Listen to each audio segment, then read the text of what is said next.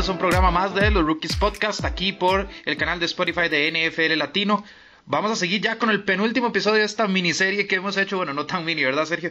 De los, de los top tens. Eh, vamos a hacerlo ya más rápido. Hoy vamos con la línea defensiva, sean alas defensivas, sean tackles defensivos, viene toda la línea defensiva en un mismo paquete. Y eh, bueno, hay nombres importantes y hay otros nombres que pues pueden sorprendernos. De esto se tratan estos tops. Los que hay que ver sean los mejores o sean esos que uno puede, puede decir, puede predecir que van a llenarnos el ojo. Sergio, ¿cómo estás? Hola, hola Bruno y a todos los que nos escuchan por el podcast de los rookies. Muy contento de estar aquí nuevamente. Y muy triste también, Bruno, porque ya casi se nos va a acabar este, estos tops. La verdad he disfrutado bastante eh, realizándolos, está, está, discutirlos, ¿verdad? Antes, antes de los programas. Y, y, y creándonos como esa expectativa, ¿verdad? De qué va a pasar en el, en el podcast ya cuando empezamos a dar todos los nombres como tal. Pero sí, eh, como lo decía anteriormente, bueno, la semana pasada, eh, estoy muy emocionado porque esta es mi, mi posición defensiva favorita. ¿Y por qué favorita? Porque a mí me encanta ver cómo esos mastodontes de 2x2, como, uno normalmente los conoce, ¿verdad? Eh, van, van detrás del coreback, ¿verdad? Y, y, al final, pues, hasta lo logran saquear, ¿verdad? Entonces, eh, es una posición que, que, requiere mucho talento, que es una posición, yo creo que inclusive que pocos verdaderamente como, como que valoran o ven eh, la dificultad que es, ¿verdad? Eh, lograr inclusive llegar al coreback. Entonces estoy pues bastante emocionado de que, de que hagamos este top, Sí, es una posición, vos, vos lo mencionaste, son más tontes, es que creo que es muy, muy precisa la, la, descripción porque, porque es que son tipos de, usualmente ya llegaron a los dos metros o cerquísima de los dos metros y con un, con un peso pues bastante fuerte. Eso le aunamos que te vienen a full velocidad y si le pegan al mariscal, por, por eso eh, ahí la importancia de la línea ofensiva, ¿verdad? Si le pegan al mariscal, pues no, no solo es el hecho de que el mariscal no está completando sus pases, no está completando sus jugadas, es que en cualquier momento lo tienes que sacar y te quedas sin mariscal titular. Pero bueno, empecemos con este top 10 en serio. Eh, dame tu número 10. Bueno, para mi número 10 voy con un veterano de años, aunque todavía pues todavía da bastante gasolina ahí en ese tanque de combustible. Y es Charlotte Jones. Él a la defensiva verdad recordemos que aquí vamos a tocar tanto a las defensivas como tackles defensivos. Ya una posición un poco más adentro dentro de la línea defensiva. Y ¿por qué digo veterano? porque ha sido un veterano en mil batallas tanto en New England como en, en Arizona. Recordemos que en New England fue hasta campeón del Super Bowl. ¿y por qué Charlotte Jones? Bueno, por la misma razón que he puesto a todos los jugadores en este top durante todas estas semanas de los Arizona Cardinals. Porque es un equipo que la verdad está generando mucha expectativa, eh, no tanto como buena, en el sentido de que van a ser exitosos, ¿verdad? No, como una expectativa como la que he generado, no sé, como los Cleveland Browns o algo así. Eh, pero es una, es una expectativa porque ya ahora van a cambiar mucho los roles, ¿verdad? Sabemos que pues, pues Jones ha sido un líder en este equipo desde que llegó en el año 2016 y que, y que ahora en su cuarta temporada aquí en el desierto creo que, que, pues, pues definitivamente va a, pues a lograr mucho más liderazgo, ¿verdad? Ante la salida de, personas importantes, uno de ellos fue Antoine Peteda, entonces eh, creo que, que Charlie Jones va a seguir dando que hablar, ha sido un muy buen ala defensiva durante todos estos años, en sus pues en sus siete años de carrera ha tenido cinco temporadas con más de 10 sacks, entonces eso habla muy bien de lo que ha hecho Jones en esta liga. Sí, bueno, en el, en el 2007 fue eh, el primer equipo de Gold Pro, eso, eso habla de su, de su buen rendimiento, con 17 capturas, estuvo en el 2017, el año pasado unas 13 capturas que tampoco están nada mal, Sergio. Y como vos decís, Arizona tal vez no tiene tanto hype como puede ser un, unos Cleveland Browns, eh, pero sí, sí, sí tenemos ese, esas ganas de verlos por, por todo lo que fue el draft, por todo lo que ha sido este offseason para Arizona, ¿verdad? Que, que tuvo que elegir entre, entre Kyler Murray o, o Josh Rosen, todo ese drama, pero en, es, es, importante notar que un equipo a, pura ofensiva no te va a ganar un campeonato. Preguntémosle a Kansas City la temporada pasada, ¿verdad? Correcto. Ahora, tener a alguien como Chandler Jones en esa, en esa línea defensiva que te puede conseguir más de, más de 10 capturas, porque como vos mismo lo dijiste, son cinco veces que ha conseguido doble dígito en, capturas. O sea, eso es, un jugador que produce y que te golpea bastante. 18 quarterback hits más 13 capturas significa que esos mariscales son una. O sea, sufren montones con un jugador como Chandler Jones y ahora en un equipo que, que todavía sigue rearmándose. No, no vamos a decir que ya, ya es un equipo armado porque además tiene que esperar a que ciertos jugadores exploten ese potencial. Pero es un equipo que debe mejorar bastante en, comparación a lo que fue la temporada pasada. Y en el lado defensivo, Chandler Jones eh, pues, tiene que ser un, bastión, ¿verdad? De, fortaleza para, para estos Arizona Cardinals. Sí, eh, los Arizona Cardinals, bien vos lo dijiste, Bruno, no es un equipo que ya está armado para ganar, o sea, porque todavía no, todavía inclusive requiere una reconstrucción profunda en ciertos sectores del campo, pero que van haciendo las cosas muy bien. Eh, también como, como bien lo decías, Bruno, eh, eh, hay, bastantes, hay bastantes piezas muy jóvenes con bastante talento que simplemente lo que les, lo que les hace falta es pues tener más años en la liga, ser un poco más veteranos, agarrar más experiencia eh, en, el campo y que ya ahora sí finalmente puedan ser jugadores de muy buen calibre como, como en el caso de, de el ala abierta Christian Kirk, ¿verdad? Que ha estado en este equipo durante pues, pues ya un par de temporadas y que ya pues ya está tomando un rol mucho más importante en ese equipo. Eh, sí, serio. Eh, bueno, esta vez no, no empezamos eh, con, con, el mismo jugador, ¿verdad? Vamos a ver si, si se mantiene, si se mantiene esa, esa, esa, esa rara coincidencia. Pero bueno, mi número de Dios, Sergio, es Trey Flowers. Uno dice, bueno, Trey Flowers tampoco es que ha sido un, jugador top en ese, en, en ese, al menos en lo que son defensive ends o la línea defensiva pero la, la postemporada en especial que tuvo eh, el año pasado me, dejó con esas ganas de más, ¿verdad? Y ahora se fue de New England, eh, ahora va a estar eh, en Detroit con, bueno, con un equipo que también se ha armado bastante, Detroit. Ellos esperan tener la versión de Trey Flowers de New England, perdón, de la postemporada del año pasado. No, no el de, no el de la temporada regular, porque el de, de la temporada regular no es un jugador que te vaya pues a, masacrar, ¿verdad? Eh, en, cuanto a números. No es un jugador malo. Tuvo 7.5 capturas eh, y 20, 20 golpes al quarterback. No es, tampoco son números de élite, pero se demostró, o bueno, Trey Flowers demostró la, la postemporada pasada que es un jugador que en el momento grande puede, puede ser muy, muy eficiente. Y eso es lo que necesita Detroit. Necesita jugadores que logren, pues, en los momentos difíciles, en los momentos importantes, tener ese, ese ese gen, ese instinto, ¿verdad? Asesino para, para conseguir los resultados. Porque Detroit, bueno, ha estado como en, como una posición muy rara, ¿verdad? Las últimas temporadas, en ese, en ese sí y no de la NFL. Sí, lo que en el caso de Detroit, esa, son de esas franquicias que aspiran por lo menos pues ser competitivos, ¿verdad? Durante la temporada regular e inclusive tal vez eh, eh, pues conseguir un, un espacio en el wildcard en este caso de la Nacional, pero que sí, definitivamente son equipos que, que sus reconstrucciones, perdón, han durado hasta casi 20 años, ¿verdad? Como en el caso de, de, de, Detroit, que su última victoria en postemporada fue en 1991, entonces todavía tenían a Barry Sanders, todavía tenían a, a, ese, a ese equipo que era un equipo aceptable, tampoco era un equipo para ganar un campeonato. Pero que sí, que, que yo ya te lo dije, Bruno, yo no iba, yo no iba a meter a más jugadores de Detroit que no fuera TJ Hawkinson. pero, pero Trey Flowers para nada es un jugador despreciable, algo muy importante, lo conoce muy bien Matt Patricia, lo tuvo eh, durante tres años antes de que se fuera la temporada pasada a Detroit, entonces pues ya es un talento trabajado, ¿verdad? Para, para, para Patricia, pero que por esa también, por esa misma razón puede ser un detonante para que las cosas salgan mal. Recordemos que Matt Patricia no ha sido ni, ni un ni un buen ni un aceptable entrenador de, en la defensiva de, de, los New England Patriots cuando estaba como coordinador defensivo y ahora en, en los Detroit Lions pues no dio, ¿verdad?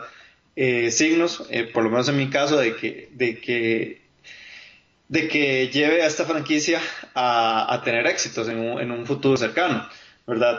Entonces habrá que ver lo que pasa con Trey Flowers, eh, pues se fue con, con, una suma bastante grande de dinero, entonces pues eso es algo bueno para el muchacho pero que sí, que, que yo creo que, que, ahí se va a mantener y que va a mantener un, muy buen nivel, en especial porque si uno ve la línea defensiva de, Detroit, pues Trey Flowers, después de la salida de Siggy Ansa, eh, pues va a ser el, el, líder supremo de esa línea defensiva. Sí, bueno, lo mencionamos la, la, en el episodio pasado de este podcast, Sergio, cuando veíamos lo, lo que era pues los Tyrants y, y, pues el cuerpo de receptores que tiene Stafford en los Lions, que Jesse James, que Hawkinson, que, que Amendola y, y uno dice, bueno, es que Detroit no tiene un tan mal equipo, pero yo lo mencioné, todo depende de que Matt Patricia no haga, no haga alguna alguna cosa de esas que hace Matt Patricia para arruinar todo, ¿verdad? el equipo lo tienen, el equipo lo tienen al menos para competir.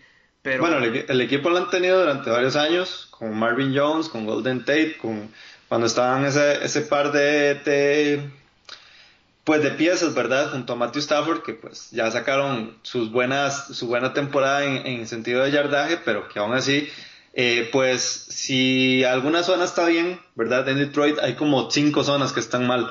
Entonces es uno de los problemas que ha tenido esta franquicia durante, durante tantos años, ¿verdad? Entonces habrá que ver qué es lo que pasa con, con Detroit. Así es, pero bueno, Sergio, dame tu número 9. Bueno, para mi número 9 yo voy con uno de los jugadores que más tal vez me gustó que lo hayan drafteado en el equipo que lo draftearon y fue Quinn Williams, la selección número 2 de este draft es de tus New York Jets. Estoy muy muy feliz de que haya terminado en los New York Jets. Ese ese mastodonte que tiene cara de, de, niño, ¿vos has visto? Sí. tiene, Tiene, tiene, tiene una actitud bastante agradable, Quinn Williams. sí, sí.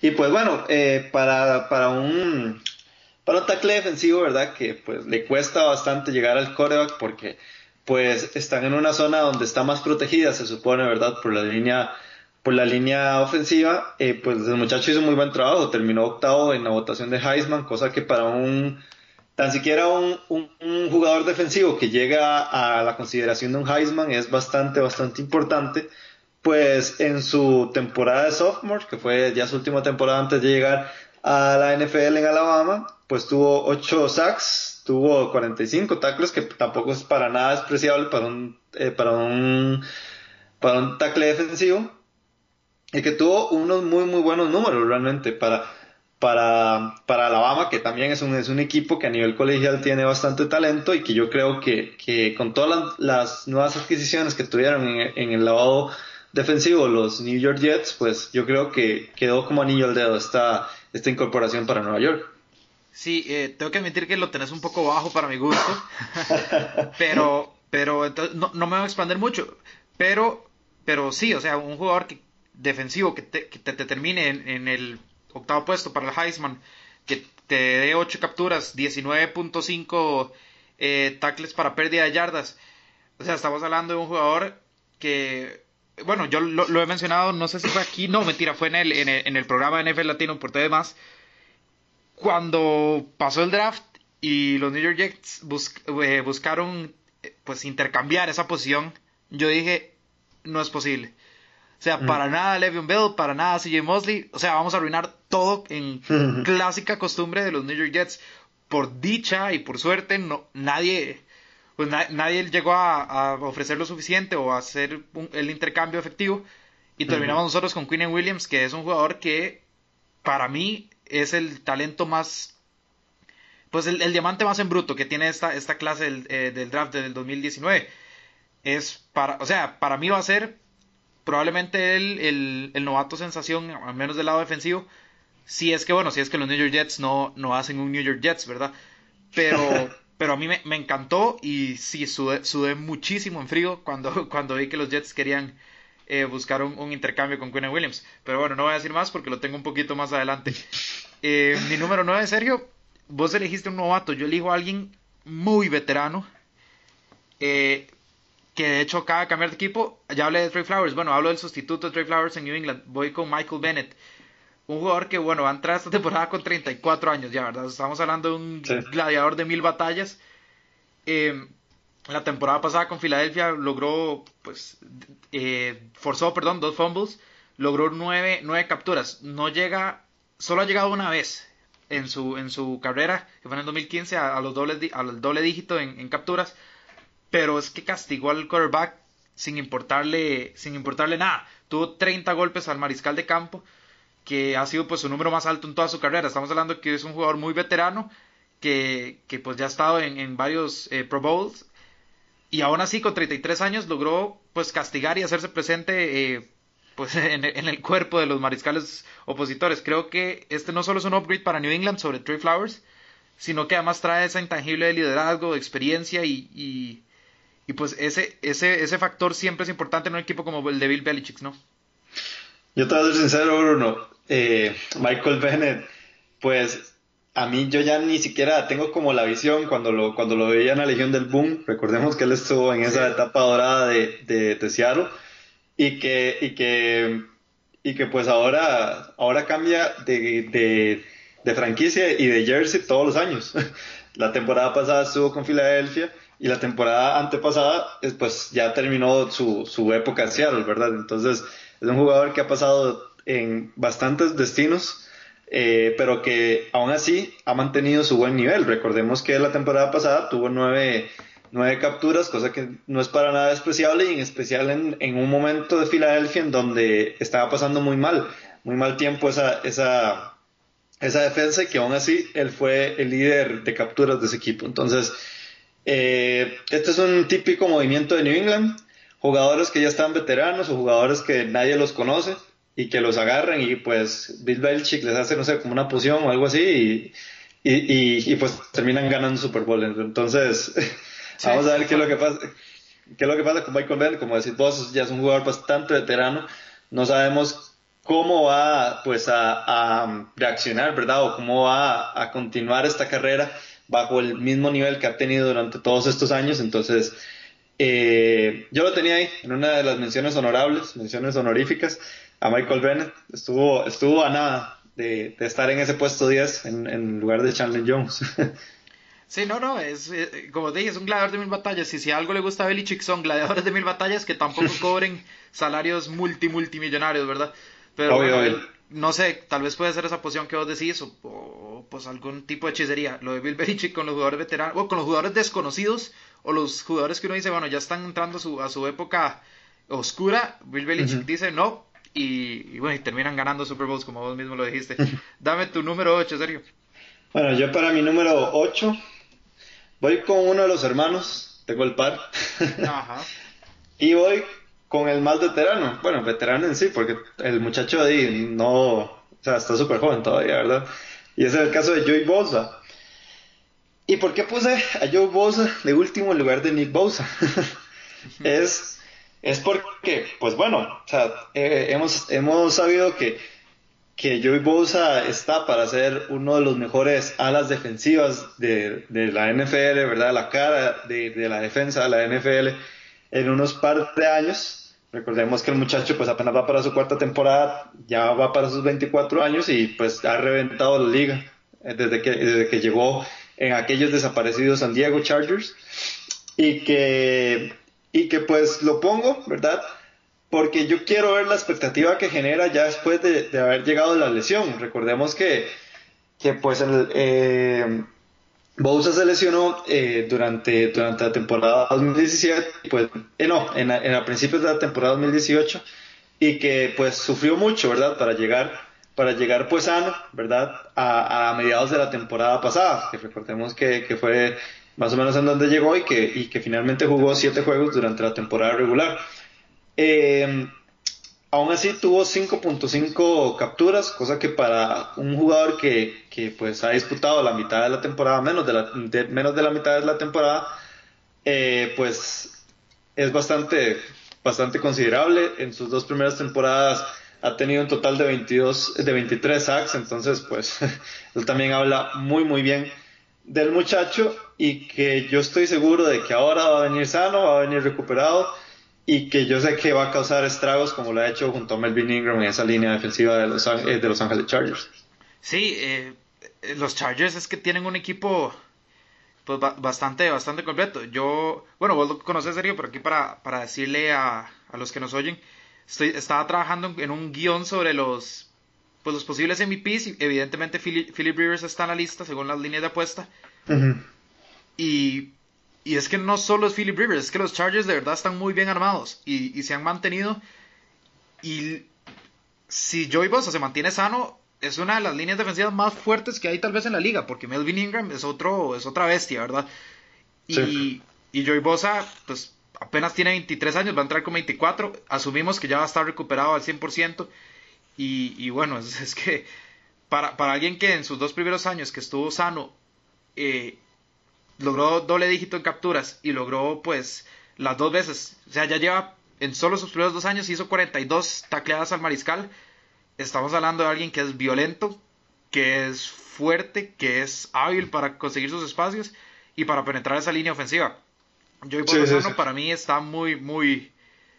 Eh, está, está en esa categoría, tal vez que no llega a, todavía ser, pues, evidentemente del nivel de un JJ Watt, pero, pero que tiene todo el potencial para estar ahí. Sí, en definitiva, eh, como, como bien lo dije Bruno, Joey Bosa junto a los hermanos Watts están ahí disputándose la, pues la, la supremacía, cuál ha sido la mejor eh, familia en esta posición, ¿verdad? Recordemos que TJ Watt y JJ Watt han sido jugadores eh, que pues hacen lo mismo, ¿verdad? Que, que ahora Joy y Nick Bosa. Entonces vamos a ver qué es lo que pasa en, en ese equipo. Que lamentablemente lo, lo, que le ha pasado al equipo de los Angeles Chargers es que ha tenido a los New York, a, los New England Patriots ahí en, durante toda durante toda la carrera de los, eh, de, de Philip Rivers. Entonces, eso, eso es lo único malo. Sí, sí, sí, exacto. Pero, pero sí, bueno, Philip Rivers en especial ha sufrido sobre, eh, de sobremanera teniendo ahí a, a, a unos Patriots que, pues, que simplemente no bajan de nivel. Eh, mi número 8, Sergio, es Gerald McCoy. Gerald McCoy eh, estaba destinado a ganar 13 millones con Tampa Bay. Lo dejan ir, pues lo contrata Carolina 8 millones, pierde 5 millones ahí, nada despreciables, porque más, más, que, más que ya está entrando a sus, a sus 30 años, bueno, a sus 31 va a entrar esta temporada. Entonces por ahí, por ahí tiene, tiene cierto, cierta espinita que, que sacarse, ¿verdad? Yo McCoy, Sergio, es un jugador que a mí a veces me frustra y a veces me gusta. Me refiero a que es muy inconstante, ¿verdad? Tiene temporadas, tiene partidos donde puede que sea uno de los mejores tackles defensivos de la liga y tiene otros partidos donde uno nada más se queda como, como confundido, como que uno no entiende qué pasa. Pero bueno, al final de cuentas es un jugador que ha ido a 6 Pro Bowls y ha estado en un, en un All Pro en, el 2013. O sea, es un jugador que, que, que cuando quiere es muy, muy bueno, ¿verdad? Ahora, ya, como te dije, perdió 5 millones y tiene que ir a ganárselos este año en Carolina. Es un movimiento que, bueno, tiene, tiene cierto, cierto, ¿cómo digo? Como cierto humor, ¿verdad? Están en la misma, están en la misma división y, y pues McCoy va a querer hacer que, que Tampa Bay realmente se arrepienta de, de haberlo dejado ir. A mí Jerry McCoy me parece un jugador, como te dije, inconstante, pero con, con, un grado de talento que tal vez es, es, más de lo que a veces se le ha reconocido. Si nosotros recordamos, eh, o si hacemos mente a la historia que ha tenido los Tampa Bay Buccaneers después de que ganaron el Super Bowl en el 2002. Pues ha sido un equipo que ha venido en pique y en pique pues bastante, eh, bastante profundo, ¿verdad? Y Jared McCoy ha sido uno de esos pocos eh, jugadores que se ha mantenido pues pues ahí, ¿verdad? Dando brillos no tan pues espectaculares como decías vos, porque eh, el muchacho sí ha tenido el, esa, ese problema de inconstancia durante todos estos años, pero que de, de todas maneras eh, llega un equipo en donde principalmente, eh, y, ya lo habíamos hablado cuando tocamos el tema de la, de pues el trade, ¿verdad? O, más bien la contratación de, de, Gerald McCoy a los, a los Carolina Panthers. Eh, eh, pues Jerry McCoy llega, llega pues a hacer dinero más que todo, ¿verdad? No, no tanto como a ser un jugador franquicia, sino como para pues ya eh, ganar unos milloncillos antes de retirarse. Y, y, yo creo que en Carolina lo va a lograr y que pues sí va a ser bastante interesante cuando, cuando Jerry McCoy regrese otra vez a Tampa en, en, en la temporada. Sí, es, es, un, es un duelo que va a ser bastante eh, el, el, clásico must watch, ¿verdad? Cada vez que, que, un jugador que lleva pues bastantes años en una franquicia se va y vuelve, eh, es un duelo siempre, siempre interesante. Sergio, tu número 7. Ok, yo para mi número 7 voy con el otro par de Bousas. y ahora voy con el hermano menor, Nick Bosa. ¿Y por qué lo puse? Eh, ¿Por qué lo puse antes de Joe Bosa? Bueno, simplemente es porque, pues, siento que está generando mucho más expectativa que Joey Bosa. Joey Bosa ya es un talento, eh, pues, probado en la liga y que ya sabemos lo que puede dar este muchacho eh, cuando está en su mejor nivel. Inclusive, el techo está muy alto, ¿verdad? Para, para Joey Bosa. Pero en cambio, Nick Bosa, pues, pues tuvo una, una buena temporada, una buena carrera colegial en, en Ohio State, en, el mismo caso que, que su hermano Joey. Y que pues lo más interesante de todo esto fue que la temporada pasada solo jugó tres partidos eh, eh, Nick Bosa y que tuvo cuatro capturas. Tuvo más capturas que partidos jugados durante la temporada pasada en Ohio State. Cosa que dice algo muy muy bueno del muchacho. Va para una excelente línea ofensiva como la que eh, defensiva, perdón, como la que es lo de los San Francisco 49ers con todas las incorporaciones que hicieron durante toda la temporada y que pues yo siento que, que, que entre los hermanos Watt y los hermanos Bosa se van a dar duro durante los próximos años porque eh, el talento que tienen este, este par de, de familias es, es, bastante, bastante grande. Sí, eh, bueno, Sergio, no, no se acabó nuestra, nuestra racha de coincidencias. Yo también tengo el número 7 a Nick Bosa.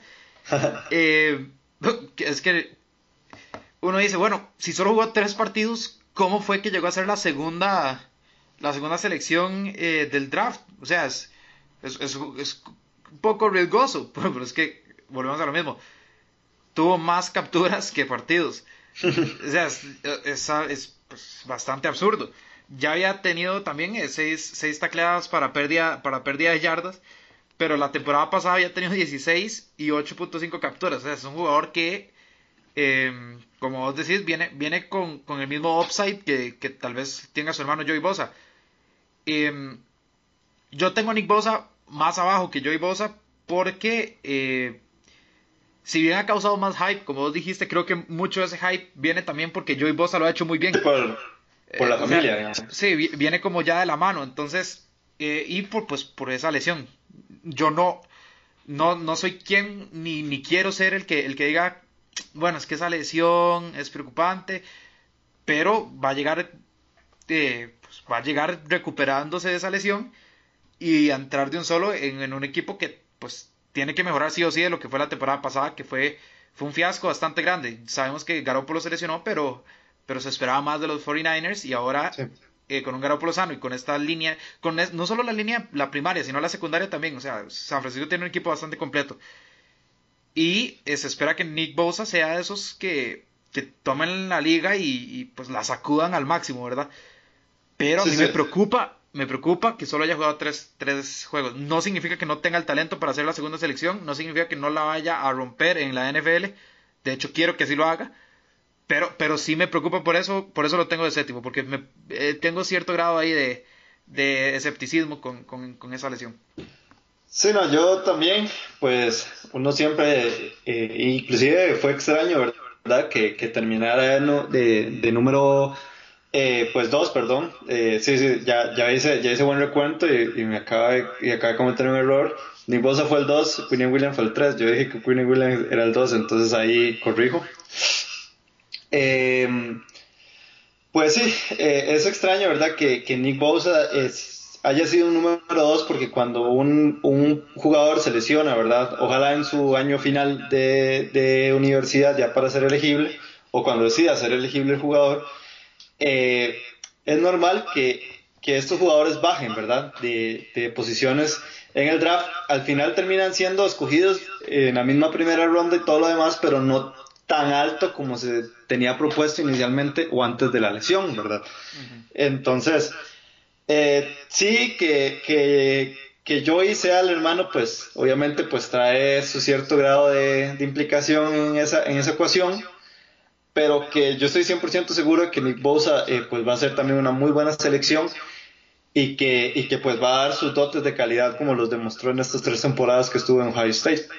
Sí, no, totalmente. Yo, yo sí quiero y, creo que, va a ser un éxito, pero me guardo, me guardo cierto, cierta, cierta distancia, ¿verdad? Por, por eso de la lesión. Ojalá, ojalá y, y pues sea, sea un show, porque a mí también me gusta ver cómo, cómo parten a ciertos mariscales, excepto Juan Darnold, cómo los parten a la mitad.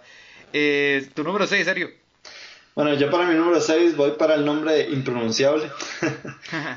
y es Endama Konsu, un jugador que también, al mismo caso de Michael Bennett, tiene igual eh, que una temporada lo vemos con una camisa, la otra temporada con otra, con otra jersey, y así sucesivamente, ¿verdad? Y ahora, pues después de pasar una temporada con Los Ángeles Rams, se va para Tampa Bay. De hecho, fue el recambio de, de, eh, el jugador Gerard McCoy. Y pues, ¿qué podemos decir de, de Andamo Konsu? Un jugador, pues que ha pasado sin pena y con mucha gloria, ¿verdad?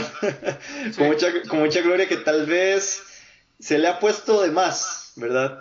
A Andamo Konsu, pero que pues sí, ha sido un jugador que para su posición que es el tackle defensivo, pues lo ha hecho bien durante todas las temporadas. Es cierto que, pues, pues en el caso de Miami pagaron excesivamente por él cuando estuvo eh, por allá en la Florida, pero que ahora llega a Tampa Bay y pues eh, siento que pues, va a ser un, buen, una muy buena incorporación, especialmente ya con la llegada también de, del jugador que, que, escogieron, que pues, eh, pues les, les va a ayudar bastante en el caso de Devin White, ¿verdad? Eh, entonces vamos a ver qué es lo que pasa con el Konsu. Pero que sí, que, que, es un jugador que para mí es un poco overrated, si te soy sincero, Bruno, porque eh, para el hype que ha tenido durante todas estas temporadas, creo que eh, pues se le queda un toque corto, aunque sí tengo que reconocer que la temporada pasada ese, ese, esa dupla, Aaron Donald eh, en Dama Konsu fue muy buena, porque recordemos que tal vez desde la parte estadística no estuvo tan reflejado el talento o el buen trabajo que tuvo Andamo Kansu, pero ¿qué fue lo que pasó con Andamo Kansu y Aaron Donald? Que Andamo Kansu lo que hacía era eh, mantener ocupados a los, a los ofensivos y que era lo que hacía Aaron Donald, simplemente eh, asestar ese golpe final. Entonces, pues, pues todo se tiene que, o sea, todo es un balance, ¿verdad? Y que Andamo Kansu yo creo que hizo pues el trabajo sucio y el trabajo pues tal vez menos remunerado en el sentido de, de, estadísticas y pues de hype, ¿verdad? Que, que existe en la NFL. Sí, yo eh, Dam con su Sergio es un jugador que que me llama la atención. ¿Por qué? Porque como vos decís, el, el, trabajo de él es, es, hacer el trabajo sucio y a veces pues es sucio en serio. Pero es un, es un jugador que, que, en, distintos deportes hay jugadores de este calibre. Tal vez lo vemos en una NBA como con un Draymond Green, que uno dice, bueno, los números no son tan buenos, pero, pero lo intangible, eh, lo, lo que no están métricas es muy importante. Y, y, y en Damo es, es este tipo de jugador que va más allá de lo que puedan reflejar las estadísticas. Aunque, aunque sabemos que, que tampoco es que sean malos números. O sea, tiene 19 quarterback hits, eh, tuvo 59 tacleadas pero era un jugador que le abría esos espacios para que Aaron Donald llegara a asesinar eh, pues, al quarterback que tuviera enfrente. Sí. Fue una dupla muy buena. Aaron Donald no hubiera tenido su gran temporada sin quitarle mérito a Aaron Donald, que es una bestia, ¿verdad? Que pues si andamos con Zoom no hubiera hecho esa parte del trabajo que tal vez las estadísticas no, no, no gratifiquen tanto. Eso no significa que Andamo con haya tenido una mala temporada, de hecho la, tuvo una muy buena. Eso sí, es un, es un veterano, ¿verdad? Va a entrar con 32 años y, bueno, vos decís que es overrated. Eh, bueno, hay que decirle a Alonso, porque Alonso, recordemos que en el programa lo, puso, como el mejor jugador, de, la, el mejor jugador de, la división, sin haber jugado ni un solo snap en esa división, ¿verdad? Sí, sí. Pero bueno, eso, eso ya quedará entre ustedes dos. No, no, no. Eh, vamos a ver. Yo en ningún momento, al decir overrated, no estoy diciendo que sea malo, porque en Tamo Kansu es un jugador pues con bastante talento, es un jugador pues, pues que, se ha mantenido bueno en la liga y se ha mantenido constante. ¿Qué es lo que pasa? Que, que tal vez se pone el nombre a veces en la élite de esta posición y ahí es donde ya choco con, las opiniones de, las demás personas, pero eso no significa que, que no sea un mal jugador. Ah, ok, entendido, entendido. No lo tenés en la élite, lo tenés un poquito abajo. Sí, no, es overrated en el sentido de que no es de la élite, ¿ya? Ok, sí, perfecto. Sí, no, yo creo que puedo, puedo, puedo coincidir con eso también. Eh, serio, mi número 6 es este Melvin Ingram. Ya hablé de Nick Bosa, no de Joey Bosa, pero bueno, si, si vamos a hablar de que, de que los Chargers tienen un equipo muy completo, eh, Joey Bosa es la mitad de esa ecuación en, en que podemos decir, ¿verdad? Eh, y después está Melvin Ingram. Melvin Ingram es un jugador que a mí, en lo personal, me, pues me gusta bastante. El equipo de los Chargers me gusta, me gusta bastante, sin embargo, pues siempre, siempre le han faltado ese, ese último empujón, ¿verdad? Pero Melvin Ingram es, eh, es un jugador que, pues, eh, pues te puede te puede producir, es un, es un playmaker, ¿verdad? Tuvo incluso una intercepción para 8 yardas la temporada pasada, tuvo 3 pases defendidos, forzó un fumble, recuperó 2, eh, tuvo 7 capturas y, y, 16 quarterback hits. Es una muy, una muy buena temporada. De hecho, fue seleccionado al Pro Bowl Melvin Ingram. Y ahora con la vuelta de Joey Bosa, creo que las defensas van a tener que dividirse un poco más para, pues para, perdón, porque creo que las líneas ofensivas van a tener que dividirse un poco más para tratar de mantener a esas dos bestias, ¿verdad? Y por ahí les puede, le, puede servir a los dos para poder pues sacar más provecho. Sabemos que son jugadores que, que, que aunque no lleguen a, tocar al mariscal, eh, pues son muy difíciles de pasar, digamos, tenés que tenerlos en cuenta a la hora de hacer un pase por la zona donde ellos están porque tienen manos, tienen manos peligrosas para, para desviar y para, y para pues al menos interceptar o pues obstaculizar lo que es la vista del mariscal de campo. Sí, sí, Melvin Ingram inclusive pues, pues dijo que, que, que, Los Ángeles Chargers eran el equipo a vencer en la NFL, cosa que ya ahí sí ya entramos en, en opiniones divididas, ¿verdad? Eh, pero también, o sea, como, como bien vos lo dijiste, inclusive en el caso de, de, de Joey Bosa, Melvin Ingram ha sido un jugador que durante toda su carrera ha, ha demostrado ser de la élite, ¿verdad? Ahí sí ya hablo un poco de la élite y un poco underdog inclusive. Eh, de, todo esto, porque tal vez no se le da el mérito al no estar en un equipo tan vistoso como Los Ángeles Chargers. Pero que, que sí, ha sido un veterano en este equipo, eh, pues allá ya tiene bastante recorrido con la franquicia tanto de San Diego como de Los Ángeles. Y que, y que yo creo que Melvin Ingram todavía va a seguir siendo un líder, o sea, tal vez no sea el más talentoso, porque ahí si hablamos de talento, pues yo creo que Joey Bosa ya, ya sí, pues tiene un, un, mayor talento, mayor techo, ¿verdad? Que Melvin Ingram. Pero no le quitamos ese intangible liderazgo que pueda tener Melvin Ingram en el campo, que pues eso es lo que le falta también, ese intangible a, a Joey Bosa, ya para ser tal vez un jugador mucho más completo. Sí, sí, eh, ahí sí estoy de acuerdo. Creo que Joey Bosa es un poco mejor, además es más joven, tiene más, el potencial todavía no, no ha explotado Melvin Ingram va a entrar a esta temporada con ya 30 años. sí, ya, ya, inclusive pues ya, ya pues inclusive puede estar lejos del prime de, la carrera de él. Ya va, pues va más bien lo que es, un, tal vez su último año de prime, ya saliendo de eso, pero pero eso, vuelvo a lo mismo, los Chargers, lo mismo con Philip Rivers, los Chargers si tienen que ganar, tienen que ganar ya. Sí. ¿Verdad? Eso, eso es importante. Pero bueno, entramos a la parte alta de este, de este top, al top 5 ya. Entramos a la mitad. ¿Quién es tu quinto, quién es tu quinto pick? Bueno, para mi quinto pick, este jugador pues, eh, pues vino de un, un, poco con polémica, ¿verdad? Por todo, por el tipo de trade que, que, aconteció, ¿verdad? Y es Frank Clark, el nuevo el liniero defensivo de Los Ángeles, eh, de Kansas City Chiefs, perdón. ¿Y qué es lo que pasa con Kansas City Chiefs? Pues dejaron de ir a D Ford y dejaron ir pues a Justin Houston, jugadores muy importantes en, esa, en ese equipo, ¿verdad?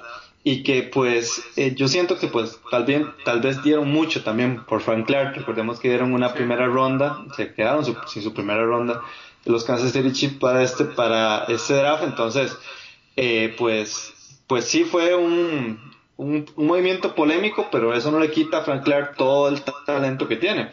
Recordemos que pues se formó ahí en, en una de las mejores defensivas de la NFL, como es el caso de, los Seattle Seahawks, y que pues en estas cuatro temporadas que tuvo, eh, pues tuvo dos temporadas de más de mil, eh, de más de mil yardas, oíme, como si fuera, como si fuera un receptor, un corredor, eh, de, de, más de 10 capturas.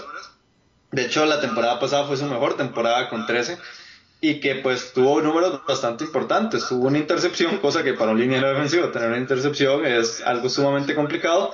Forzó, forzó tres fumbles, eh, tuvo pues como, como bien te lo dije, 13, 13 capturas, 41 tackles y eh, 10 tackles, además de esos 41 para, eh, para pérdida de yardas. Entonces, eh, pues es un jugador que, que, que, lo hizo bastante bien y de hecho inclusive hasta golpeó a, los corebacks 27 veces, entonces le, dejó ahí bastantes regalitos a los, a los corebacks. Y que... sí. sí, Frank, Clark, Sergio, es, de esos jugadores que eh, pues, gusta dejar moretones, ¿verdad? sí, sí. Sí, y que en el caso ya pues de Kansas City, pues... Eh, pues digamos que no dejaron en total eh, pues vacío, ¿verdad? Todo ese, todo ese espacio de la línea eh, de la línea defensiva, porque recordemos que también eh, este jugador, Chris Jones, fue el líder de capturas del equipo de, de, los, de los Kansas City Chiefs y que ahora pues viene a ser la pareja de, de Frank Clark, ¿verdad? Entonces vamos a ver qué es lo que pasa con Frank Clark. Vamos a ver qué es lo que pasa también con la franquicia de los Kansas City Chiefs, porque también es una franquicia que en este momento está dejando un montón de dudas. Sí, yo a Frank Clark, bueno, se quedó, se quedó ponerlo ansiado, digamos, en, mi lista, se quedó ahí afuera. Quiero aclarar que Frank Clark me parece mejor que Trey Flowers, me parece pues un jugador que da más que Michael Bennett, etc. O sea, es un jugador muy bueno y está apenas entrando a su prime, apenas va a cumplir 26 años. Eh, mi problema es que yo entiendo que Frank Clark sea un jugador valioso, Sergio, pero es que ese trade fue un poco. Eh, un poco, pues, exagerado, tal vez, ¿verdad? Sí. Eh, ¿Qué pasa? Que Kansas City está en una posición ahorita muy rara porque tienen al MVP, Patrick Mahomes, tienen al mejor eh, de la liga, en Travis Kelsey. Pero bueno, se quedan sin Tyreek Hill, se quedan sin Karim Hunt, se quedan sin Chris Conley. La defensa la, pues, la mandaron a volar y trajeron personal nuevo totalmente, trajeron hasta nuevo coach defensivo, entonces eh, uno, no sabe si, si realmente Kansas City va a ser un contendiente o si esto va a ser un descalabro de proporciones épicas. Sí. Ahora, Frank Clark es un jugador que es muy bueno, que te va a producir, eh, o sea, es un jugador que, como, como dije, le gusta dejar moretones y por qué no a veces incluso pues dejar moretones que, que hagan que una bola se vaya ahí perdidita para, para, para un fumble, ¿verdad? Sí yo no dudo que Frank Clark vaya a ser un gran jugador para Kansas City Chiefs. El problema es que lo que sacrificaron eh, fue, fue, bastante. Entonces por ahí, por ahí va el tema de Frank Clark. Pero sí, sí hay que verlo. Y a los Kansas Chiefs, porque están en una posición un poco incógnita. Porque si bien siguen siendo mejores que muchos equipos, y si bien tienen figuras como, como Mahomes, como Kelsey, como, como Frank Clark y como Tyron Matthew, es, eh, una revolución así tan, tan drástica es, complicada de manejar solo en, en, una off-season, ¿verdad? Sí, eh, eh, es que, como decís vos, sacrificaron mucho. pues este es un equipo que, que, bien lo sabemos, tuvo más, o tiene más preguntas que respuestas, ¿verdad? de lo que vaya a pasar en toda la temporada. Y que, y, que sí, que pudieran hacer muchas cosas más con ese, con ese pick, cosa que, como bien lo dijimos también, eh, no, no dudamos de que Frank Clark sea un, jugador pues bastante eh, bueno, bastante, bastante aceptable en ese equipo. Eh, pero que sí, que, que, lamentablemente los Kansas City Chiefs están en un punto en donde no sabemos qué es lo que va a pasar. Sí, es, habrá que ver, habrá que ver sinceramente. Pero bueno, yo inicio mi top 5, Sergio, con Quinn Williams. Y uno dice, bueno, Bruno, pero si es súper fanático de los Jets, ¿cómo no lo tiene primero? Bueno, calma, paremos, un poco, porque sabemos que aunque los New York Jets han tenido una buena offseason, eh, pues sabemos que son no, no, dejan de ser los New York Jets. Y yo ya me he ilusionado muchísimo antes, hoy quiero tener un poco más de prudencia. Eh, pero bueno, Kevin Williams no solo eh, tiene el intangible de que si él estornuda, él mismo se dice salud y gracias, Sergio, sino que tiene talento, ya, ya lo mencionamos antes, tiene, tiene un talento para mí eh, exorbitante, ¿verdad? Tiene un potencial inmenso y siento que va a ser eh, pues la cara de, de, esta defensiva por muchos, muchos años. Esperemos los Jets tengan una, una temporada decente, tal vez buscando ahí el, comodín y que Quinn Williams sea, sea de esos de esos rookies que bueno, que uno diga, sí, este, este viene pintado de estrella y lo, lo va a hacer por, por bastantes años. Eh, bueno, ya, ya mencionamos sus estadísticas, no quiero andar mucho en ellos por pues, cuestiones de tiempo y porque se hace repetitivo. Pero, pero además viene de Alabama, que es, pues, podemos decir, una de las mejores escuelas de fútbol americano que hay a nivel colegial, ¿verdad? Y, y eso, pues, también, también cuenta bastante. Sí, eh, a mí me hizo gracia lo que dijiste vos con, con el historial de los drafts, ¿verdad? Que tienen, que tienen los equipos en, bueno, que tienen en este caso los New York Jets a lo largo de su historia. es, un equipo que pues dejó pasar a, a, Dan Marino. O, escogieron, o escogieron otro, otro coreback que no fuera Dan Marino y, y que celebraron eh, con, bombos y platillos la, la, pues la llegada de, de Mar Sánchez. Entonces, eh, eso habla, ¿verdad? Bastante de lo mal que le ha ido o la mala suerte que ha tenido eh, el equipo en los New York Jets, porque recordemos que, que esto, que, que, el, que el draft es más una cuestión de suerte, ¿verdad? Más que, más que pues todo lo demás, todo el talento y todo. Pero yo creo que, que Williams pues ya, ya es un talento que pues está mostrado desde Alabama, es un talento pues seguro, ¿verdad? Desde la mano de, de Nick Saban, entonces creo que, que, le va a ir bastante bien en, en los, los New York Jets. Ojalá, ojalá. Eh, tu número 4, Sergio. Que ya para mi número 4 voy con uno de tus, eh, bueno, con una, con la franquicia que más te gusta a vos. A mí me encanta hablar de los Dallas Cowboys. No puede ser. y para mi número 4 voy con Marcus Lawrence, el nuevo multimillonario, ¿verdad? eh, para esta temporada. ¿Y por qué no? O sea, es un jugador que, que pues ya, ya tiene unos buenos milloncillos ya ahí eh, sobre su, sobre su bolsillo. Es un jugador que pues está en, medio prime de su carrera. Eh, que, es un jugador ya que ya se ha probado bastante bien en este en esta en esta liga que sus dos últimas temporadas fue más tuvo más de 10 capturas cosa que es bastante importante y que yo creo que va a seguir dando que hablar, en especial por una, por una defensa de los Cowboys que, que pues es bastante eh, importante, tal vez es una de las mejores de la NFL, entonces eh, creo que va a ser eh, uno de esos jugadores que pues va a tomar roles mucho más pues más de, de, liderazgo, especialmente ya con salidas o ya con el debacle, ¿verdad? En especial de, de jugadores importantes, como fue el caso del linebacker Sean Lee el año pasado, entonces creo que sí va a ser bastante importante Marcus Lawrence para Dallas. Sí, yo creía que iba a ser un programa de esos donde al fin no íbamos a hablar de los Cowboys porque ya han sido varios. Y otras benísimas con el super alto. No, y una vez te digo que para la próxima semana también vengo con los Cowboys con los, con los dineros ofensivos, ¿verdad? De hecho, de hecho hasta, me estoy, hasta me estoy imaginando cosas malas porque yo no soy nada para nada de los Cowboys y estoy hablando como si fuera un fan de toda la vida de los Cowboys. es que, ¿ves? Esas son las cosas que me preocupan, porque así empezó New England y así empezó los Vikings y ahora sos eh, el defensor no, muerte de ellos. No, no, me estás poniendo los Cowboys siempre en el top 5 ya. Pero ya, no, no, Usted tranquilo que, que, que, eso no va a pasar. Eh, eso espero. Pero bueno, de Marcus Lawrence, evidentemente yo no lo puse porque los Cowboys me parecen la franquicia más mediocre de la NFL no significa que Marcus Lawrence sea mediocre, de hecho no, es un muy buen, es un muy, muy buen defensive end. Pero está en el lugar más tóxico de toda la NFL. ¿Qué pasa con Marcus Lawrence? Bueno, que acaba de cobrar, eh, pues, ¿qué podemos decir? Un contratito fuerte, fuerte, ¿verdad? Sí. Pero está, está, está en un... Ok, sí, uno dice, bueno, sí, está entrando el Prime, se puede, se puede dar el, el lujo Dallas de pagar eso pero de Marcus Lawrence acaba de, operar el hombro, ¿verdad, Sergio? O sea, y todavía no se sabe si va a estar para la semana número uno contra los Giants, entonces, eh, pues por ahí, por ahí quedan ciertas dudas de Marcus Lawrence, no en cuanto a su talento, sino a cómo se vaya a recuperar y, qué tan rápido se logre recuperar también de esa, de esa eh, pues, operación en el hombro, porque bueno, sabemos que el hombro es, o sea, para un jugador de, que, que está chocando constantemente, como son los los de la línea defensiva, eh, pues el hombro es muchas veces la zona de contacto, ¿verdad? Entre, entre unos y otros. Y es importantísimo el movimiento a la hora de pues, capturar o hacer tacleadas. Entonces, por ahí queda cierta incógnita de Marcus Lawrence. Y para variar, lo que pasa, lo que pueda pasar mal con los Cowboys, pasa mal con los Cowboys. Entonces, la suerte no está al lado de, de, de, Marcus Lawrence, ni, por supuesto de Dallas. Y espérate que ahorita le van a dar el contrato ese a, a Dak Prescott y bueno, no quiero ni escuchar después.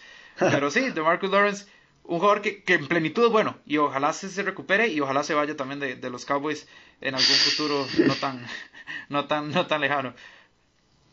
Sí, sí, no, o sea, ya lo, de Marcus Lawrence ya es un talento pues ya probado en la liga. Sí. Eh, inclusive me atrevo a decir que todavía tiene un poco más, ¿verdad? De, de quedar para ese como su siguiente paso, o sea, como más proyección, ¿verdad? Todavía tiene un poco proyección este este jugador y que, y que sí, no, y que tranquilo, Bruno, porque yo de los Dallas no me voy a hacer. Eh, eso espero. Bueno, también golpeó 23 veces al quarterback de Marcus Lawrence. Para mi número 4, Sergio, ya hablamos de él, eh, es Endamo con su. Eh, no, pues, tackle defensivo de los Tampa Bay Buccaneers. eh, yo siento que Andamos con Su venía, pues, después, en, su último año en Miami, ya venía, pues, en, un declive que, que uno dice, bueno, ya, ya es que ya tiene 30 años, ya, ¿verdad? Ya, ya se le pasó su, su prime, su, su mejor momento. Y con los Rams tuvo una temporada muy buena. ¿Por qué Don, tengo yo andando con su tan alto, Sergio? Porque si, si, si bien tuvo un muy buen nivel y logró renacer, recordemos que, bueno, recordemos, no, no pueden recordar ustedes porque no lo saben, no estaba todavía en NFL Latino. Pero yo tengo, bueno, yo tuve a Andamo con su como mi MVP, mi predicción fue eh, que iba a ser el MVP del Super Bowl. ¿Por qué? Porque la gente, porque la línea ofensiva de, de los Patriots iba a concentrar muchísimo en Aaron Donald y yo ahí supuse, eh, y bastante mal, según lo que, lo que probó ser el Super Bowl, que Endamo con su iba, iba a tener un juego estelar. No fue así, pero sí tuvo una muy buena campaña. Entonces, yo creo que va a ser la cara de Tampa Bay. Lo mencionó, bueno, Alonso, tal vez Alonso exageró un poco poniéndolo, al menos a mi gusto, poniéndolo como el mejor de la división. Pero, pero es, es un factor X que Tampa eh, pues tiene ahora y, los rivales tienen que considerarlo, ¿verdad? Es un jugador que, puede, puede causar bastante daño, tal vez como dijimos, no solo del lado de las estadísticas, sino eh, pues con el liderazgo, con sus mañas, con su, con sus, con sus, pues, ¿cómo lo podemos decir? Con sus, con sus características que van más allá de las estadísticas, ¿verdad? abriendo espacios para los demás. Es, es un jugador que pues de llegar en buen nivel va a ser importante. ¿Qué pasa? Que ya no tiene a un Aaron Donald, ¿verdad? Es, O sea, eso era, un tándem ahí muy bueno, pero ahora es solo la mitad de ese tándem y me atrevo a decir que era la mitad menos, menos pues, valuable. sí, sí. Bueno, en el caso de, Nova Conso ya no voy a pues extenderme mucho más con el tema. Eh, pues, eh, pues, yo creo que en Consu ya lo que está haciendo principalmente, porque recordemos que este es un jugador también bastante veterano, es lo mismo que está haciendo Gerald McCoy, pues consiguiendo ya sus millones, contratos de un año, eh, ya tal vez para finalmente retirarse. O sea, yo, yo creo que tal vez para Los Ángeles Chargers en Nova Consu fue como, o para Nova Consu más, más bien fue como el, la oportunidad, eh, para, los, para los Rams, perdón. Eh, fue más que todo como, como la oportunidad para conseguir un, anillo y tal vez por eso se fue, ¿verdad? Por eso terminó yendo a, a, los Rams, pero al final no, no se dio, entonces pues yo creo que ya ahora sí, que, que pues también eh, estamos viendo tal vez el ocaso de la carrera de, de Ndamokazu, pero que sí, que, que no es, eh, que es un jugador que ha sido pues por lo menos constante, ¿verdad? Durante todos estos años en la NFL. Sí, sí, es un jugador que que ya, ya dejó ir ese, ese, pues, ese anillo, ¿verdad? Se está concentrando en, pues, llenarse, llenarse el bolsillo. Serio, entramos al top 3. Dame tu número 3. Para mi número 3 fue como un jugador desde que, desde que lo draftearon. A mí me encantó y posiblemente ha sido de mis jugadores favoritos, eh, así como, como con mayor proyección, ¿verdad? En toda la NFL, y es de Forrest Buckner. De Forrest Buckner, el liniero eh, defensivo o el tackle defensivo en este caso de los San Francisco 49ers, un jugador que pues, uff, o sea, va para 25 años y ya la está reventando. Eh, recordemos que la temporada pasada ya, ya pues llegó a superar la meta de, los, de las 10 capturas eh, en la NFL teniendo ya, ya 12. Golpeó bastantes veces, tuvo 67 tackles y, y pues lo que ha hecho Forrest Buckner ha sido pues todo bien, realmente. Eh, la carrera pues ha dado muchos indicios que va para arriba y para muy arriba, más ahora con todas las incorporaciones de, de D4 que hubo en Alexander y en este caso de Nick Bosa y que yo creo que Forrest Buckner va a ser eh, ese eh, pues ese factor X inclusive para, para este equipo que pues ya ha estado demostrado en estas últimas temporadas. Sí, bueno, como, como mencionamos ahora anteriormente, San Francisco tiene todo para ser un gran equipo, ¿verdad? Sí. Eh, y en especial en la defensa, la defensa está armada hasta los dientes desde la primaria hasta la secundaria. Incluso con, con profundidad. Estamos hablando de, de Forrest Buckner, Sergio, 6 pies 7, 300 libras. Es que es o sea, pone dos refrigeradoras de ancho y dos refrigeradoras de alto, ¿verdad? Sí, sí. Es una cosa absurda. Es un, eh, con cosas se puede llamar humano, yo creo que es más un mutante. Que, que pues dio un salto increíble del 2017 al 2018. Tuvo solo tres capturas en el 2017, tuvo dos en el 2018 y en un equipo que pues quedó, quedó debiendo en muchas áreas.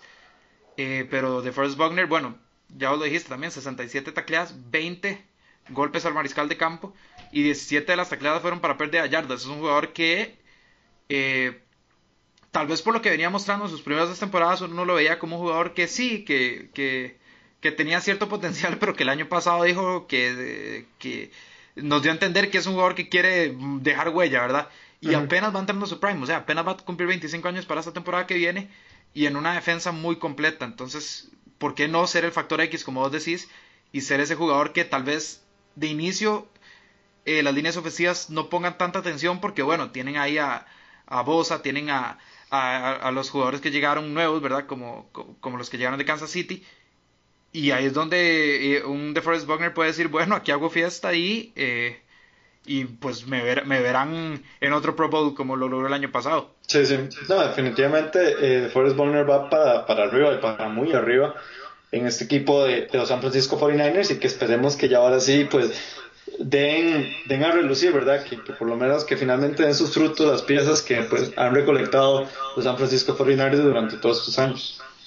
Sí, totalmente. Pero bueno, mi número 3, Sergio, voy con el hermano ya de la NFL, el hermano mayor Bosa. Voy con Joey Bosa. Ya hablamos de él, entonces no me voy a extender mucho. Es un jugador que tiene el potencial para estar ahí con los JJ Watts, con los, con los Aaron Donalds, con, con esa élite de las líneas defensivas, ¿verdad? Sí. Va a volver sano, va a volver a un equipo completo, que es un, pues, ¿por qué no contendiente? Vamos a ver si, si este año se les, se les logra dar esa, ese, ese famoso eh, pues, viaje hacia Lombardi y si lo logran alzar. Pero si Joey Bosa está sano, ya, ya lo mencionamos, es un jugador que, o sea, el mundo se le queda corto para el potencial que tiene, ¿verdad? Sí, sí. Entonces, pues nada más habrá que esperar. O sea, estamos hablando que en 7 juegos ya tenía 5.5 capturas, Joey Bosa, y tenía 9, eh, golpes al mariscal y 7 de, eh, tackles para pérdida de yardas. O sea, ya estaba produciendo. Él no, no, es de esos jugadores que empieza a producir desde la semana 3, 4, que tienen que ir acalentando. No, Joey Bosa ponelo y eso es un toro, es un toro que cuando lo sacas así como de la, de la y imagínate cómo va a volver ahora, ¿verdad? Que, que viene la lesión, va a venir con ganas de comerse el mundo y más. Sí, sí, en definitiva, eh, Joey Bosa, pues me atrevo a decir que, en unos años va a ser eh, de los tops, si no el top, ¿verdad? De lo que, de lo que hay en la NFL en su posición ya con, pues ya con las ya con el comienzo verdad las salidas pues de Khalil Mack de Aaron todo lo demás o inclusive me atrevería a decir que Joey Bosa está ahí también entre ellos. Ya es un jugador pues pues que, que está muy joven que tiene mucho mucho mucho potencial y que yo, lo único que espero es grandeza para, para Joey Bosa realmente Totalmente. Tu número dos, Sergio. ¿Quién se quedó con esa medalla de plata en tu top? Bueno, yo para mi número dos lo tuve que pensar y me costó, y me costó ponerlo, porque como yo les dije, yo no soy partidario de, de poner élite. sí, los comentarios siempre te lo hacen, te lo hacen notar. Sí, sí. Eh, élite en este top, pero eh, tengo que ponerlo. Y es el tackle defensivo Aaron Donald. Tuve que ponerlo, o sea, no, no me quedó más opción. ¿Y por qué no? O sea, las estadísticas hablan por sí solas. Eh, la temporada pasada estuvo a nada de romper el récord de Michael Sahan de más capturas en una temporada. Eh, eh, en, una, sola temporada, ¿verdad? En una sola temporada regular.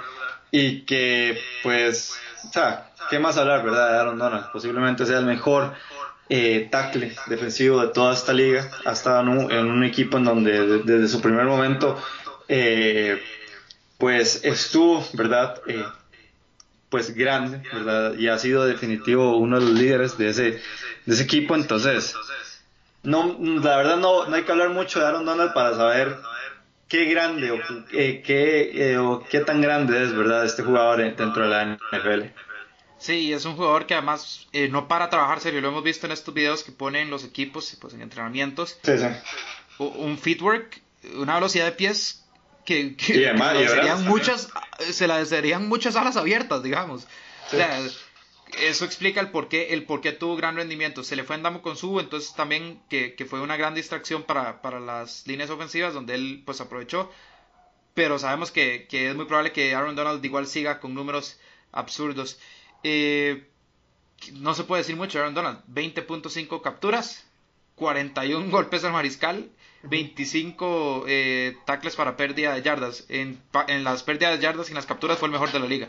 Es, eh, lleva, lleva ya pues cuatro años siendo eh, First Team All Pro. Entonces, eh, pues es alguien que llegó a la élite y de ahí no, no para. Y apenas va a cumplir 28 años, sigue en su prime. Todavía le quedan unos tres añitos para que Aaron Donald masacre y masacre mariscales de campo. Mi número dos, Sergio, voy con eh, pues la familia que para mí ahorita tiene un poquito más de ventaja sobre la Bosa. Y por qué no, es Justin James Watt, The Milkman, JJ Swat. Estoy hablando de JJ Watt de los Houston Texans. Eh, posiblemente sea uno de mis jugadores favoritos. Yo creo que ya lo he mencionado acá. Es un jugador que además es súper respetado en la liga. El año pasado forzó 7 fumbles, Sergio. Tuvo 16 capturas, 61 tackles, 18 para pérdida de yardas y 25 golpes al mariscal de campo en un equipo que empezó muy mal y terminó pues bastante bien. Se quedaron cortos en, en, ese juego contra los Colts en la postemporada, pero, pero JJ Watt eh, produjo y produjo como siempre, ¿verdad? En cantidades industriales. Sí, sí. Eh, a mí me hace gracia porque una cosa, ¿verdad? Pues tiene méritos, ¿verdad? Para un tackle defensivo, cualquier jugador eh, que, que maneja la línea defensiva, inclusive los linebackers, los outside linebackers, pues ya pasar límite o la barrera de, las 15, eh, de las 10 capturas, pues es bastante importante. Pero ahora, cuando ya pasas la barrera de las 15 capturas, es algo que, que solamente unos pocos en la liga pueden hacer eso. Y uno de esos pocos ha sido JJ Watt. Y o sea, también JJ Watt estuvo a nada de, de quebrar ese, ese récord de, de, Michael Strahan, eh, Strahan, perdón, de, de más capturas en, en una sola temporada. Entonces, eh, pues claro, J.J. Watt, al igual que Aaron Donald, ha sido de la élite de, esta posición durante tantos años. Y que la verdad yo no lo puse porque eh, es por lo mismo que hoy Aaron Donald. O sea, lo que vamos a hacer es esperar que estos jugadores sigan reventando la liga. O sea, nunca estoy diciendo que los, que los jugadores, que, que este tipo de jugadores, pues no sean los mejores en su posición porque para nada. O sea, claramente lo son. Pero ¿qué es lo que pasa? Que, que, pues, ¿qué es lo que vamos a esperar más de ellos? O sea, no podemos esperar ya nada más. O sea, ya, ya están reventando la liga. Eso es lo que pasa con estos jugadores. O en mi caso. Eh, sí. Yo, yo, yo soy del otro punto de vista donde digo, bueno, el talentoso hay que verlo porque hay que verlo. Pero, pero sí, no, no, es entendible, serio, y, y sabemos que vos, bueno, lo has mencionado ya también en este, en este mismo podcast. Los Watt son, junto a los Bosa, las familias más, más potentes en, en, la NFL ahorita, ¿verdad? Sí, sí, sí, definitivamente. Pero bueno, tu número uno, Sergio. yo para mi, para mi medalla yo me voy para The Land, Cleveland. Y, por eso, y, ahí es donde va a ser este eh, un poquito controversial este, este top, ¿verdad? Porque puse a Aaron Donald de segundo, pero voy a poner a Miles Garrett de primero. ¿Y por qué Miles Garrett? Miles Garrett, la primera selección de la, de la temporada 2017, el draft del 2017 y ha sido un jugador que también, que apenas en su segundo año la ha reventado completamente, tuvo 13.5 capturas la temporada pasada, 44 tackles. Eh, ¿Qué podemos hablar más del muchacho? Tuvo tres eh, fumbles forzados, está en uno de los equipos que aspiran a llegar a, la tierra prometida, ¿verdad? Y, y pues ahora con la incorporación de Sheldon Richardson y de, y de Oliver Vernon en esa línea defensiva, mucho ojo con Miles Garrett porque se puede volver loco el muchacho, ¿verdad? Y nos puede dar una muy, muy buena temporada. Y yo espero lo mejor también para Miles Garrett. Es un jugador que, que así como yo y Bosa tiene la capacidad para ser uno de los mejores en su posición de ser de la élite en la NFL en un par de años. Y, por eso lo pongo de primero, porque primero está en un equipo en donde eh, pues todo indica, ¿verdad?, de que, de que van a cambiar esa historia que ha tenido los Cleveland Browns durante todos estos años, una historia eh, pues negativa, ¿verdad? Y que, y que ahora llega, llegan estas nuevas incorporaciones, cosa que Sheldon Richardson ha sido un talento pues más que, que probado en esta liga y también Oliver Vernon, a pesar de, de, llegar de los New York Giants, ese ha sido uno de los pocos focos eh, positivos, ¿verdad?, de este equipo, y que, y que yo sé que Miles Garrett va a contribuir mucho en esa línea defensiva. Sí, yo lo tengo en, en mis menciones honoríficas, creo que no las dije, de hecho, pero bueno, son Cameron Hayward de los Steelers, Miles Garrett, eh, a Kim Hicks y, bueno, ya otros sí los mencioné. Eh, Miles Garrett y los Browns están en una posición serio que yo creo, bueno, desde el 64 no tocan el oro, ¿verdad? Estamos hablando de, un equipo que ha sufrido eh, muchísimo para conseguir éxito y ahora están a las puertas de una temporada que promete ser gloriosa y tiene todos los ingredientes para hacerlo. Miles Garrett es parte importante porque la defensiva eh, gana campeonatos, ¿verdad? La ofensiva te gana partidos, la, defensiva te puede ganar campeonatos. Sí. 13.5 eh, capturas y 29 golpes al mariscal habla de un jugador que castiga, que logra encontrar sus espacios y que probablemente tenga una temporada aún mejor, porque el equipo es mejor también, ¿verdad?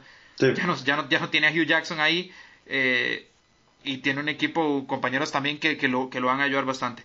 Miles Garrett, hay que ponerle el ojo, hay que ponerle el ojo. Es más, me estoy arrepintiendo no haberlo puesto, aunque sea... Sí, la verdad me extrañó, me pero, porque es... Pero, pero bueno, al final de cuentas, eh, vos lo pusiste, lo pusiste primero, entonces creo que ahí, creo que ahí logramos el, el balance.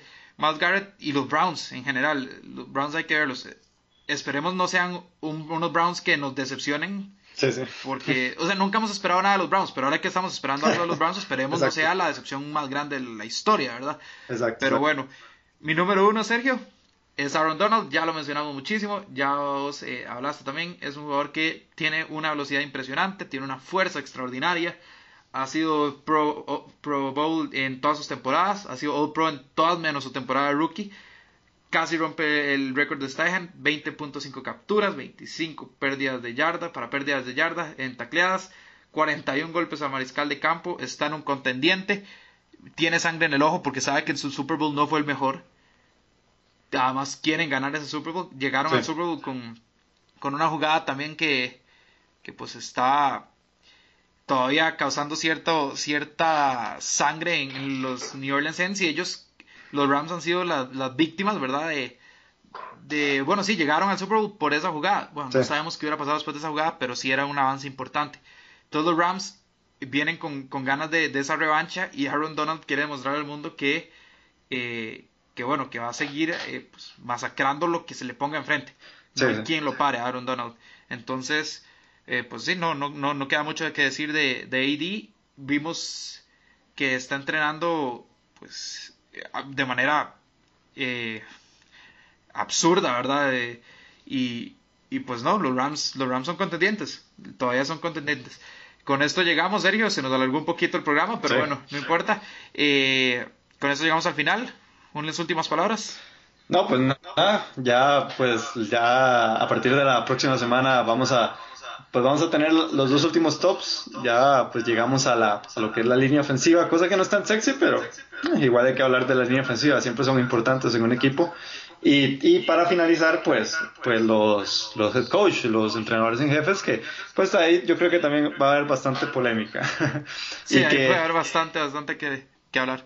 Sí, y pues nada, que nos sigan en nuestras redes sociales, todas como NFL Latino TV, tanto en Facebook, Twitter, Instagram y también el canal de YouTube, que se está pues subiendo contenido pues todas las semanas. Y no olviden sintonizarnos por el canal de TDMás en el programa NFL Latino los jueves a las 8 de la noche.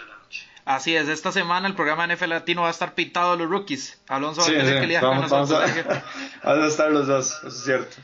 Pero bueno, hasta luego, que pasen una gran semana. Igualmente.